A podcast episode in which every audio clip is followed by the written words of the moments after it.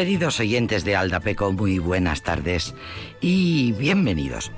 Os voy a decir los títulos de unas cuantas canciones que quien más, quien menos, todo el mundo conoce, todo el mundo oyente de radio, quiero decir. Eh, bueno, queridos oyentes, atención. Ah, bueno, feliz año, año nuevo, que no se me olvide, querida audiencia. Que seamos camaradas durante mil años más y que sigamos en Aldapeco mil años más.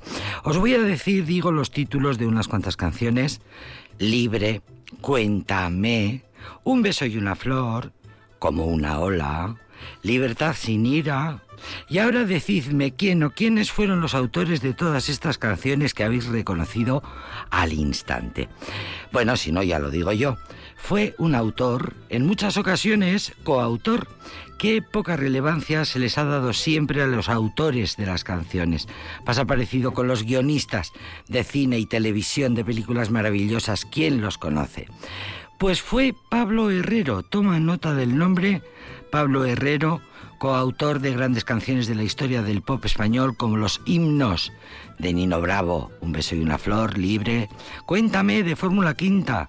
Autor Pablo Herrero, como una ola. Rocío Jurado, y compositor y letrista. Y tenía registradas casi 800 obras y fue vicepresidente de la SGAE, la entidad de gestión de los derechos de autor, y ha muerto hace apenas un mes. Eh, queríamos que no se nos pasara demasiado, demasiado tiempo sin hacerle un humilde, pequeño, eh, emocionado y muy merecido homenaje. Bien, eh, quizá por la noticia de su muerte, supimos muchos de la escasa o nula importancia que les damos a los compositores. Es verdad que las muertes de los artistas suele darnos pie para que hablemos de ellos. Murió el pasado 5 de diciembre, tenía 82 años, que no aparentaba, y en los obituarios que se publicaron se reconoció que era imposible haber vivido en España estas seis últimas décadas y no conocer unas cuantas docenas de sus composiciones. Ha sido Pablo Herrero, paradigma del autor a la sombra, una categoría en la que solo pueden hacerle competencia en España Manuel Alejandro, del que hablamos el otro día, y el ya desaparecido Augusto Alguero. Contaba con cerca de 800 canciones registradas a su nombre en las GAE, muchas de ellas escritas junto a su, atención, otro nombre importante, a su inseparable José Luis Armenteros, que nos suena también, nos suena su nombre. De su pluma nacieron esas canciones que hemos dicho antes, Libre América, eh, como una ola, y lo hemos dicho varias veces, Latino, de Francisco, y el himno por antonomasia de la transición Libertad sin ir a libertad, de Harcha. Eh, lo conocemos un poco más, Luis Armenteros nos suena, José Luis Armenteros nos suena un poco más, porque formó parte de los relámpagos junto a, eh, bueno, Pedro eh, Herrero, Pablo Herrero también había formado parte de ese grupo, aunque menos tiempo, y fue su eterno compañero, que por cierto murió en 2016, y juntos crearon canciones clásicas del repertorio de la memoria de España de los años 60, 70 y 80. Eva María se fue, Tengo tu amor, Cenicienta. Mm, en fin, el repertorio principal de Fórmula Quinta. Y ya os lo he dicho antes, eh, la canción que fue utilizada como vehículo de publicidad para promocionar la salida del periódico Diario 16 en octubre de 1976 y que fue inicialmente censurada, Libertad sin ir a libertad, que luego fue un himno que cantaba Harcha. Pues eh, Miguel Ríos decía que en realidad a Pablo Herrero le quedaban muy bien todos los arquetipos del rock, las sustancias, eh, no, perdón, lo que decía Miguel Ríos es que en realidad a Pablo Herrero le quedaban muy lejos, muy lejos, pues todos los clichés, todos los arquetipos del rock, las sustancias poco saludables, el vértigo urbano, la vida en el filo, que siempre fue más de corbatita que de chupa de cuero. Esto dijo de él con todo el cariño del mundo Miguel Ríos. Y que a, a Pablo Herrero le atraía mucho más la buena música melódica que el guitarreo eléctrico. Por eso, cuando terminó con los relámpagos, pues el pop afable y risueño de Fórmula Quinta se convirtió en su cauce ideal de expresión y a componer se dedicaron Herrero y Armenteros como prolífico dúo creativo a sueldo de cantantes de éxito. Y como veremos, pues lógicamente, ¿qué haremos hoy sino empezar al Dapeco? Eh, con una canción del gran Pablo Herrero. Eso sí, permitidme que pongamos esta maravillosa versión.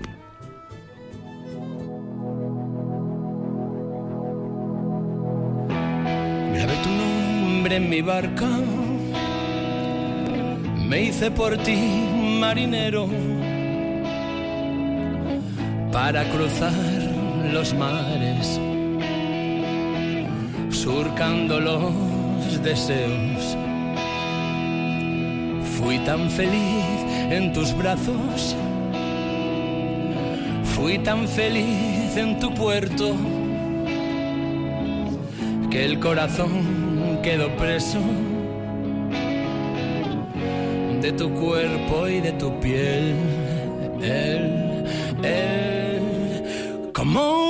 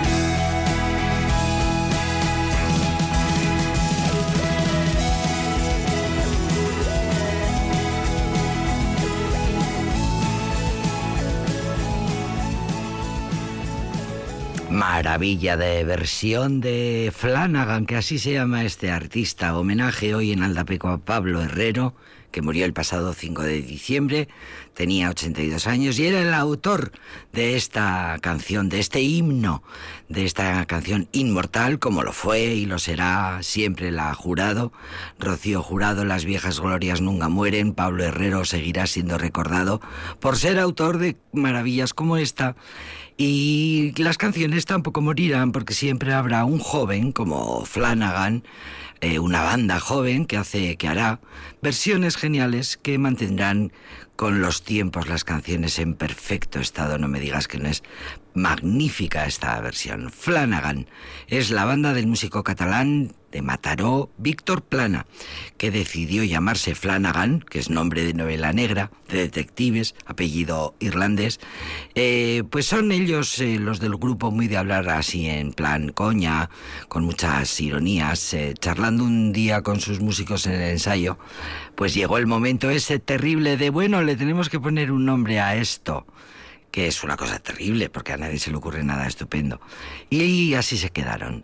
Flanagan, dijo alguien, y así se quedaron. A decir de los críticos musicales, una magnífica versión del gran hit de Rocío Jurado, obra de Pablo Herrero, a quien hoy hemos querido homenajear en este programa que se llama Aldapeco.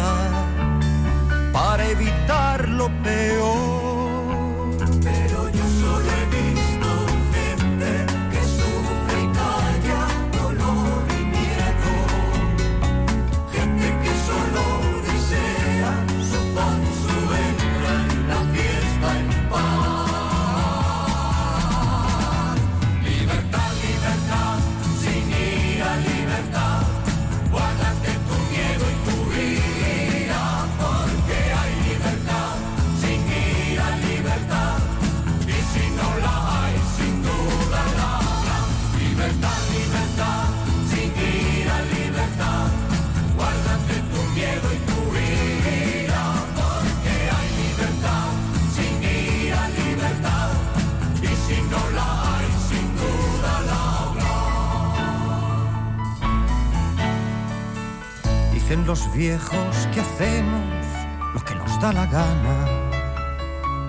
Y no es posible que así pueda haber gobierno que gobierne nada.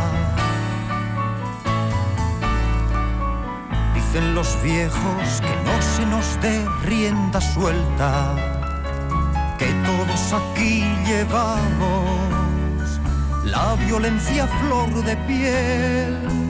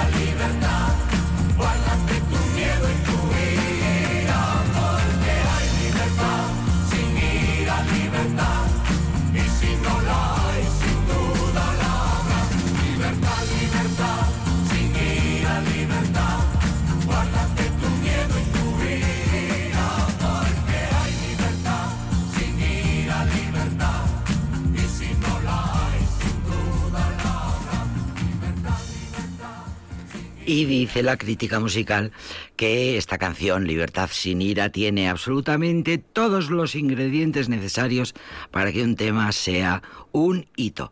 Y esta canción lo fue, de Pablo Herrero, a quien hoy recordamos, su autor. Harcha fue uno de los grupos musicales más importantes de España, esto lo, dice con unanimidad la, la, la crítica musical. Lo fue en la década de los 70, porque rescataron el folclore hasta ese momento tan denostadísimo y despreciadísimo y, y, muy mal utilizado para los intereses del régimen, por cierto, denunciaron la situación de Andalucía en aquel tiempo, eh, son, eran de Huelva, se formaron en Huelva y le pusieron música a los poetas y gracias a Harcha muchos poetas fueron conocidos. Con las armonías de sus voces y la conexión con el público, pues sus canciones se convirtieron en himnos durante lo que se llamó la transición española. Hasta muchos que, bueno, se escuchó hasta la saciedad eh, en aquel tiempo esta canción, y hasta muchos de los que les podíamos hacer un asco, ah, qué pesados, hoy eh, no dejamos de sentir un pellizco de reconocimiento de que efectivamente fue un gran grupo Harcha y es un gran tema. Libertad sin ira, una canción, otro clásico, que no deja de tener sentido, que no deja de tener eh, significado, que no deja de tener actualidad en lo que dice. Libertad sin ira, bueno, pues mira, nos viene especialmente bien en estos momentos de descontrol de la ira. Eh, pues fue una de las canciones más importantes de Harcha y fue fondo musical, banda sonora de muchos acontecimientos políticos y no solo en España, también en Latinoamérica. Eh, y bueno, con motivo de un documental que emitió Televisión Española en octubre, se reunieron de nuevo los Harcha, Harcha 5.0, como se suele decir ahora, se hicieron un concierto que sirvió de base para un documental que ya digo que Radio Televisión Española emitió en ese, en ese programa que se llama eh, Imprescindibles. De manera que ahí lo tenéis, si queréis verlo no tenéis que hacer más que hacer, entrar en esa página de Radio Televisión Española, la radio pública española, la Radio Televisión Pública, y podéis ver ese documental que sirve para explicarse cómo se vivió, cómo Harcha vivió el éxito de repente, eh, cómo entró en los 80 y fue se, se, se lo engulleron porque la, otras músicas eh, se expandieron y taparon un poco el éxito que habían llevado eh, Harcha. Pero es un documental que sirve muy bien para entender la dimensión y la relevancia que alcanzó este grupo. En aquellos últimos años coletazos del franquismo como se suele decir. De Huelva en Huelva nacieron eran una generación de pantalones estrechos y anchos deseos que protagonizó ese tiempo de cambios sociales y políticos en España, se dice de ellos muy poéticamente. Y la mm, autoría, de nuevo, lo recordaré siempre, eh, de Pablo Herreros, recientemente fallecido. Bien, un día de estos le dedicaremos un, tres o cuatro cancio canciones a recordar a este magnífico grupo que hoy rescatamos, recuperamos y es verdad, lo del pellizco es verdad. Mm, a fin de cuentas es nuestra memoria. Bien, hablando de memoria, a ver si os acordáis de este grupo maravilloso que se llama The Blind Boys of Alabama que se reúne con un eh, muy eh, admirado por parte de este programa Taj Mahal. Juntos hacen este, esta canción de, Navidad, de, de Christmas, esta canción de Navidad que vamos a escuchar.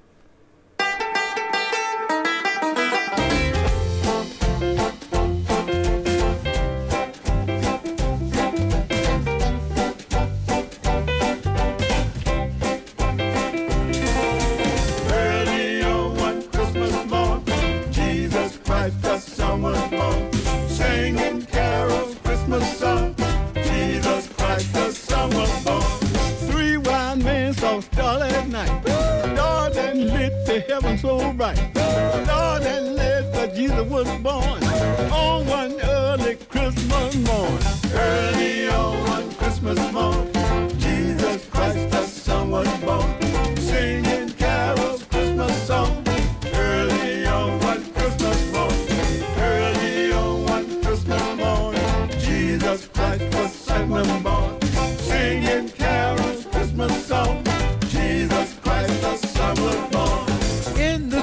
Of Bethlehem, wise men brought him jewels and gems. Born in the manger, humble and low. That is why we love him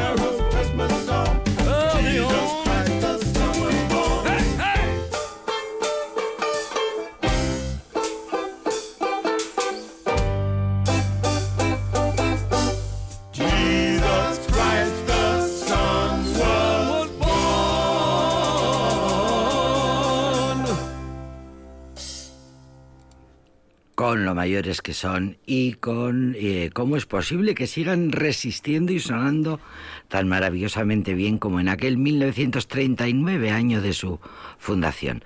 Hablamos de los Blim Boys de Alabama, de Blim Boys of Alabama, los chicos ciegos de Alabama, que así se llamaba esta banda, que sigue sonando con el paso de los años maravillosamente igual de bien que en aquellos mm, años 30.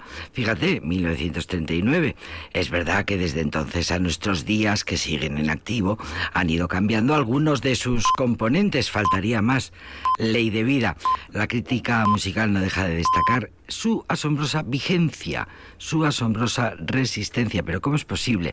Bueno, recordemos que The Blim Boys, los chicos ciegos de Alabama, en esta ocasión se unieron al gran creador, al gran músico, también de gospel, también de jazz, de blues, el neoyorquino Taj Mahal, que por cierto, me estuve en Vitoria, en el Festival de Jazz de Vitoria Gasteiz, eh, hace ya mm, eh, unos cuantos años.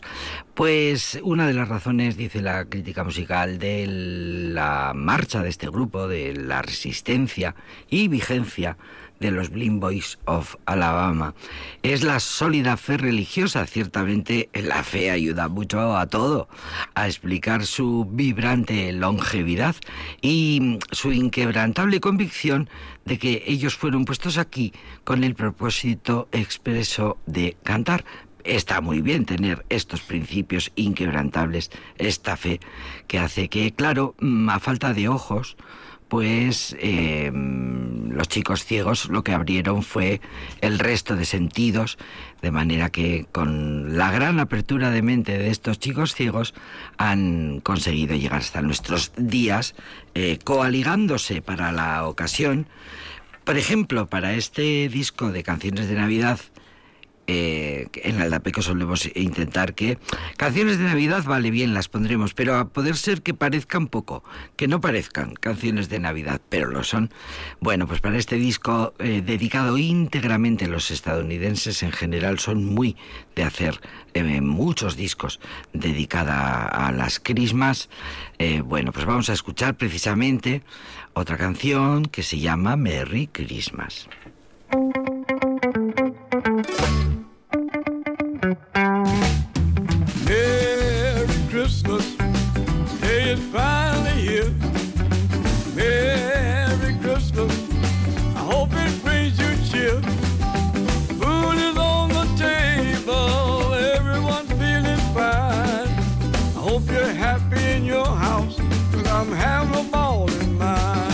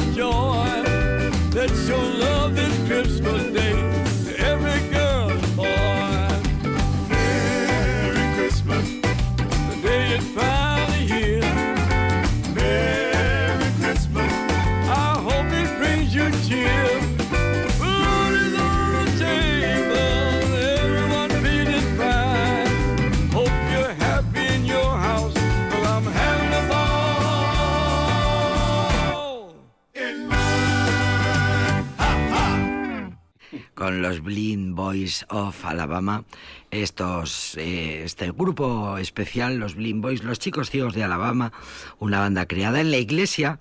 Allí empezaron desde niños, desde pequeñitos, en los círculos de la música gospel, eh, bueno, que lógicamente pues están marcados por el conservadurismo de propio de la pues mantener la tradición y, y bueno rechazar la música popular porque es una tentación del diablo. Bueno, pues en ese, ese es un poco el mundo en el que estos chicos ciegos como por otra parte todos los cantantes que eh, se han iniciado en coros, en iglesias y en liturgias y en religiones, bueno, pues es lógico que, mm, eh, que, sea ese el caldo de cultivo en el que comienzan a cantar. Pero por otra parte siempre decimos que no hay nada más maravilloso que cantar en un coro, esté donde esté el coro y sea de lo que sea, para, mm, bueno, para vivir la música, que es una manera maravillosa de vivir la música. Y los muchachos ciegos, que así se llamaban de Alabama, dijeron, bueno, pues no tenemos ojos, pero abrazamos el mundo con entusiasmo porque llevamos la música espiritual a todas las audiencias seculares para difundir su mensaje. Bueno, el caso es que han hecho este disco que es muy divertido del que vamos a escuchar la última canción.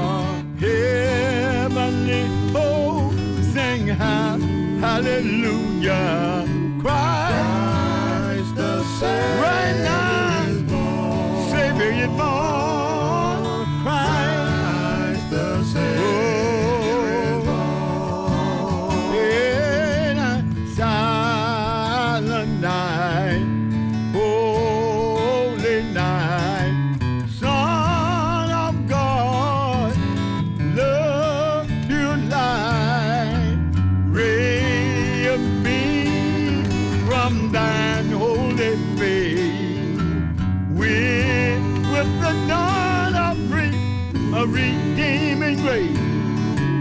Jesus, Lord, thy birth. Jesus, Lord, birth. Jesus,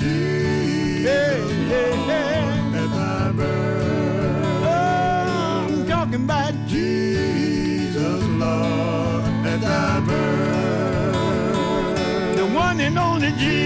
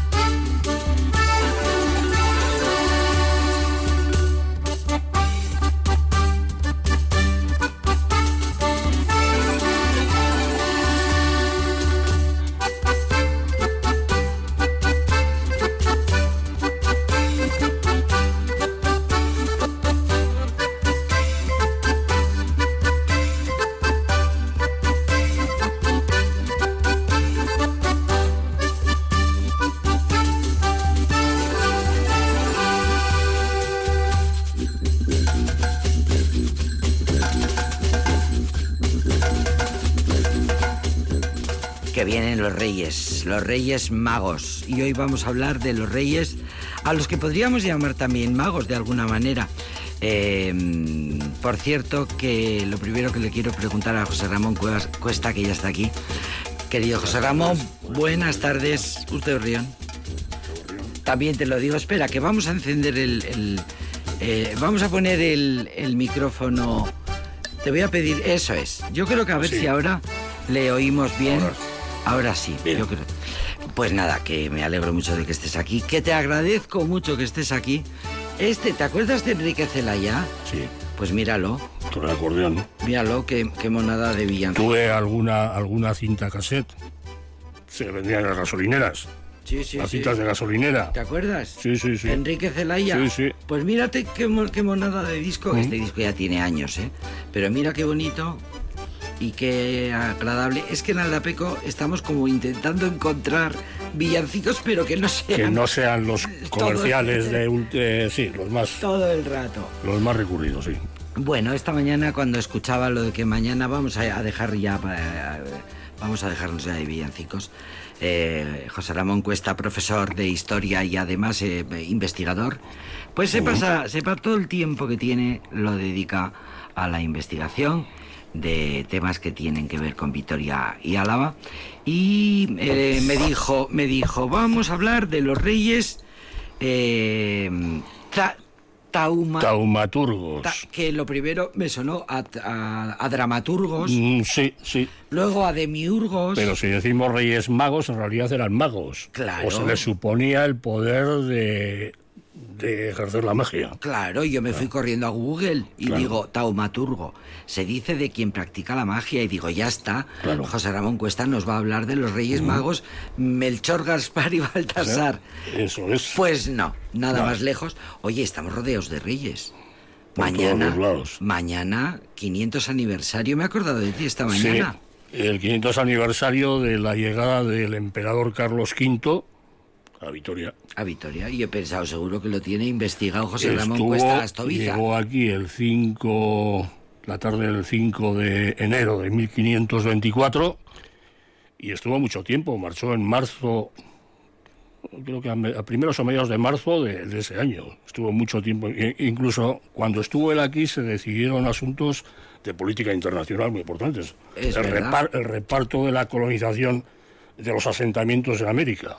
Por ejemplo, que no es, fíjate, el no mapa. es tontería. El mapa político. El mapa político actual, en buena parte, depende de aquellas decisiones Tomadas en Vitoria. tomadas en Vitoria. A lo mejor regadas con un buen vino de Rioja. Mm, No, no, toda- eso ya- de Rioja no existía. eso no existía todavía. Hasta que no vinieron los franceses y, Eso es. y les dijeron a los de la Rioja, venga, mejoraron hombre, que y- tenéis aquí un tesoro. Y fue a Burdeos el hombre este, no recuerdo ahora cómo se llamaba, que cómo se llama, que fue a Burdeos y mejoró la producción. Aquel- aquella persona inquieta que Sí. viajó y por fin El nombre. Trajo el buen vino. Pero sí, hace 500 años de la estancia de- del emperador y de todo su séquito. Emperador, el emperador Carlos V Carlos V, el, el Carlos I de España, V y de Alemania. de Alemania. Que yo creo que nos lo aprendíamos bien por eso, porque era muy exótico. Efectivamente. Carlos V de primero y Quinto y de la, y Alemania. la ciudad se la ciudad pues se transformó durante aquellos días durante aquellos Bueno, has, meses has dicho meses. he dicho dos, me- dos meses Claro, y el hombre, pues como buen rey, tenía que estar tomando decisiones lo todo el curioso es que de él se habla poco en las actas municipales y documentos conocidos se habla poco de él pero su estancia tuvo mucho tuvo mucho Mucha repercusión. mucha repercusión en la ciudad En la ciudad. en la ciudad, en los precios de los, de la- de los alimentos, en el acogimiento de la gente pobre. Claro.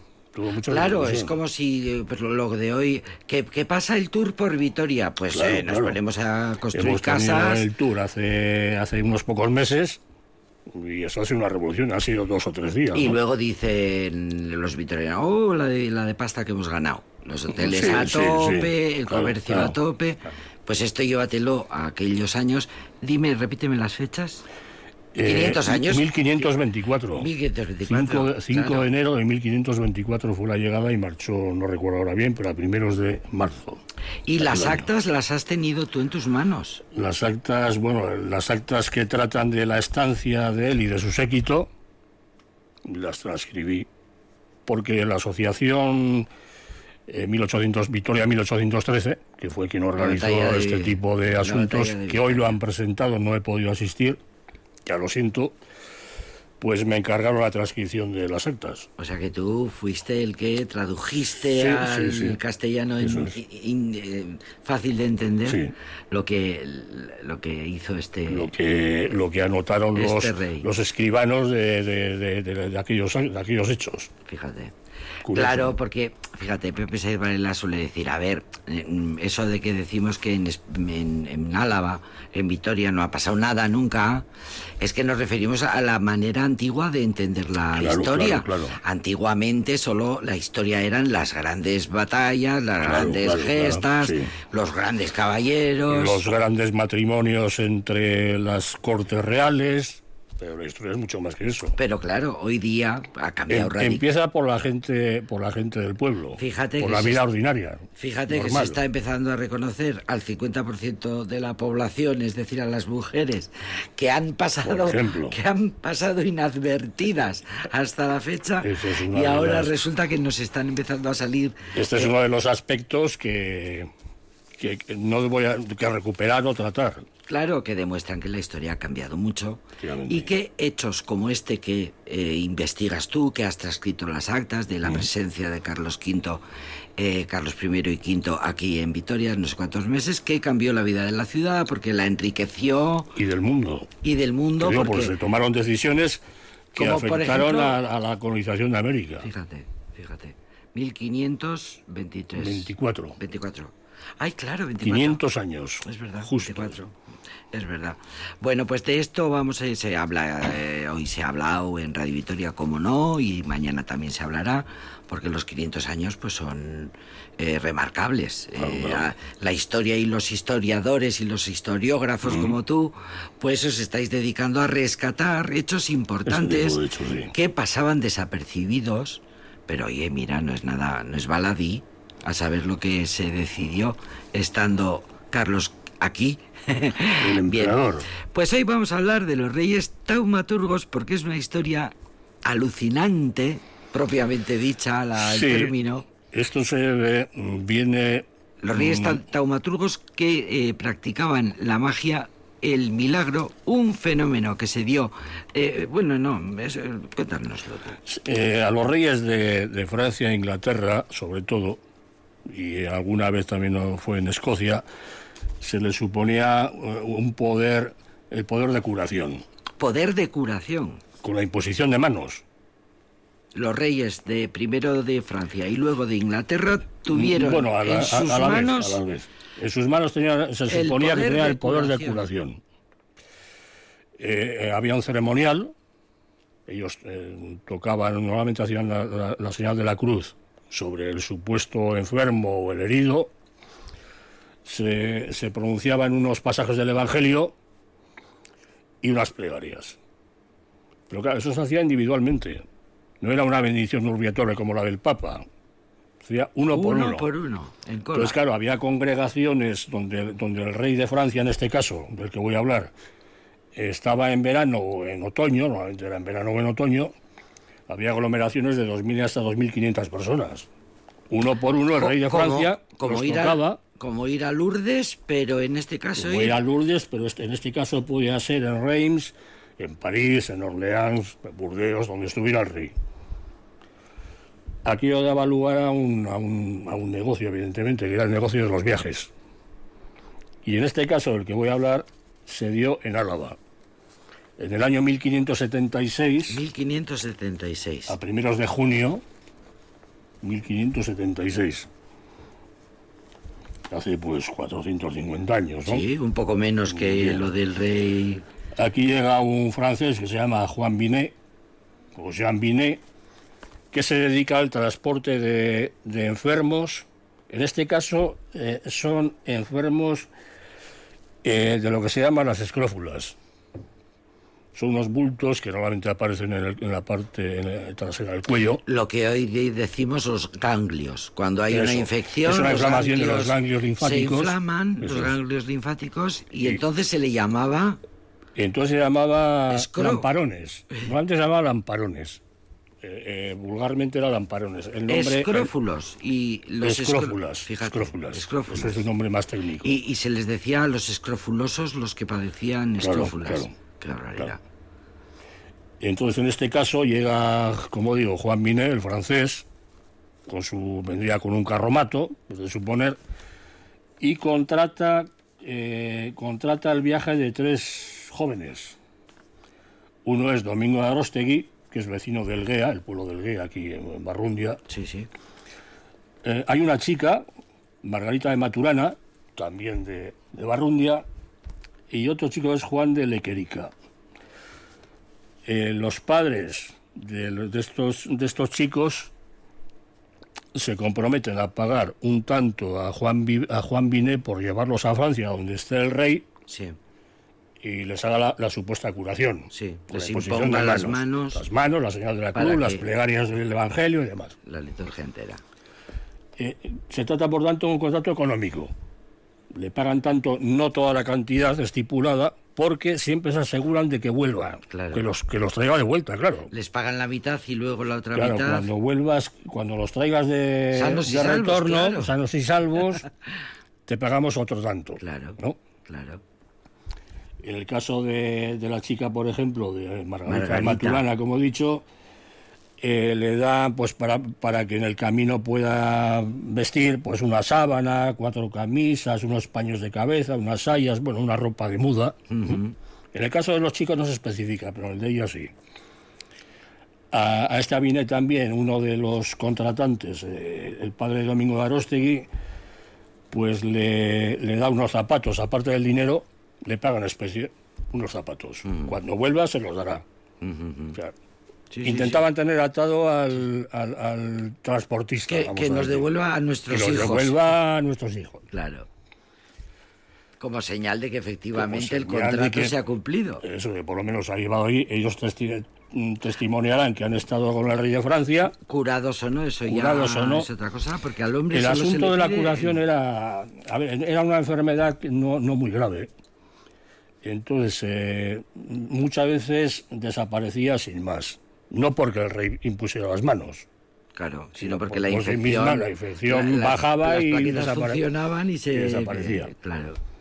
Es curioso en el ceremonial, el rey decía, el rey te toca y Dios te cura. No olvidemos que los reyes vienen directamente de Dios. Claro. Pero de esta manera se justifica la estimación que Dios tiene por la monarquía. Es una forma de justificar la monarquía y su Totalmente. poder. Totalmente. Yo te toco y Dios te cura. ¿Cómo han llegado ¿Qué hasta significa eso? Días? Porque soy- vienen de Dios. Claro, ¿qué significa? Yo soy un intermediario de Dios. Claro. Con lo cual, El Papa ¿quién- y los reyes. Claro, ¿quién se va a atrever a ir contra el rey? Efectivamente. Con lo cual hay un trasfondo político también, claro. Claro, claro, claro, claro. No, lo de la condición divina, lógicamente, es lo que fundamenta, ¿no? La, la institución. Sí, Eso es. Y bueno, luego también hay un caso, ¿no? El 1576, algo unos 30 años después, de 1607, un chico de alegría que se llama 1607. 1607. Este me chico encanta, me encanta eh, Ramón, porque estamos hablando de un chico del GEA, de una chica de alegría. de, de Maturana. De Maturana. Este es de, este es de Me alegría. encanta. Este chico es Pedro Martínez de Butrón. Mira, todos apellidos archiconocidísimos Por supuesto. mm, alaveses. Mancebo, dice, morador en la Villa de Alegría. Enfermo de lamparones. Y este mm, quiere asegurarse más y, y- y otorga testamento. Dice, por si me ocurre algo en el camino, otorga testamento. Él, o sea, él, él mismo está enfermo, ¿no? Él Él mismo va, está va enfermo. a curarse él mismo. Y mm, posiblemente no por la enfermedad en sí, sino por lo que le pudiera ocurrir en el viaje, otorga testamento. Claro. Por asegurarse. Porque entonces eh, a lo mejor era peor el remedio que la enfermedad. Claro, claro.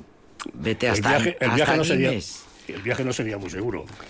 Mira, de hecho, yo creo que los transportaban, no dicen en cómo los transportan, y supongo, supongo que iban en carreta, una carreta, un carromato de mala manera, pero en el caso de la chica de Margarita de Maturana, también su padre especifica que tiene que ir a caballo.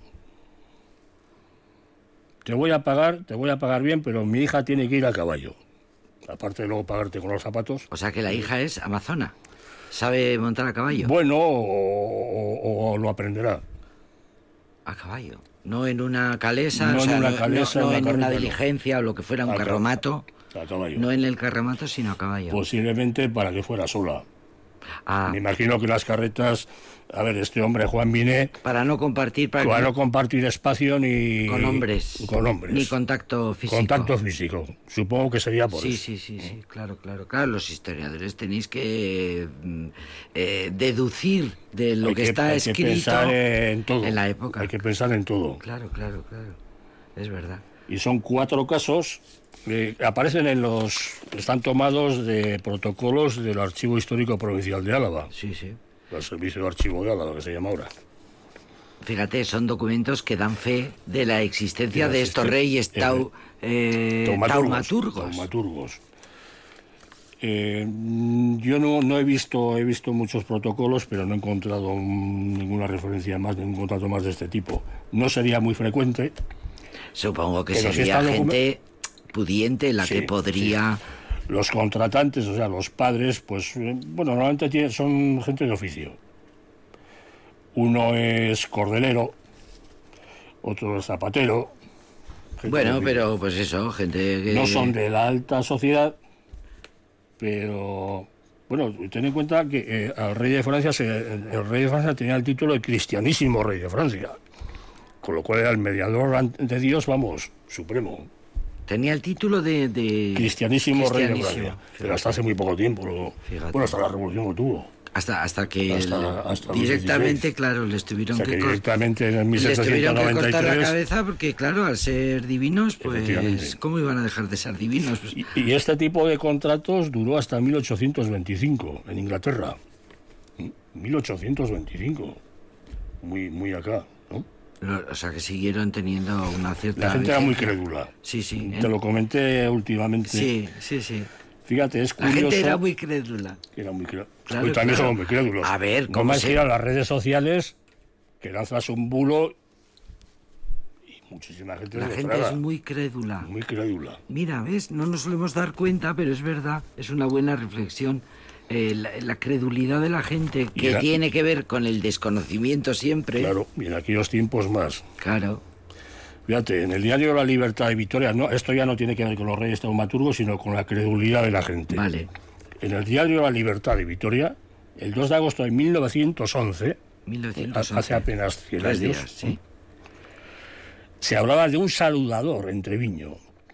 Era aquel, um, los saludadores eran aquellos supuestos hombres, en algún caso alguna mujer, que sanaban con la saliva. Que había un caso de rabia, pues aplicaba la saliva al niño y, y había curado, se suponía. Evidentemente no lo había curado. Fíjate.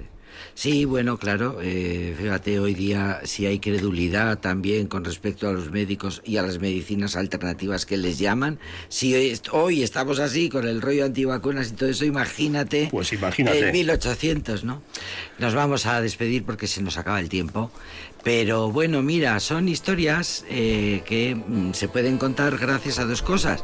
Una, que tenemos el histórico, el, el- el archivo histórico provincial de Álava, que guarda todo tipo de documentos de compraventa o de eh, que tienen que ver con transacciones. testamentos, eh, compraventas. Y gracias a que José Ramón Cuesta Astoviza pues se molesta en mete horas en el archivo. Esta mañana se está trabajando, ¿no? Sí. En el archivo, metiendo horas y No, he estado en el diocesano. en el diocesano. Y preparando historias para luego venir, por ejemplo, al Dapeco y contárnosla. Qué buena historia, Pues- qué buena historia. Pues muchas gracias. gracias. a ti, A José vosotros Ramón. por. Eh, te, te invitaremos otro día de estos. De acuerdo, muchas gracias. Gracias. Y feliz año.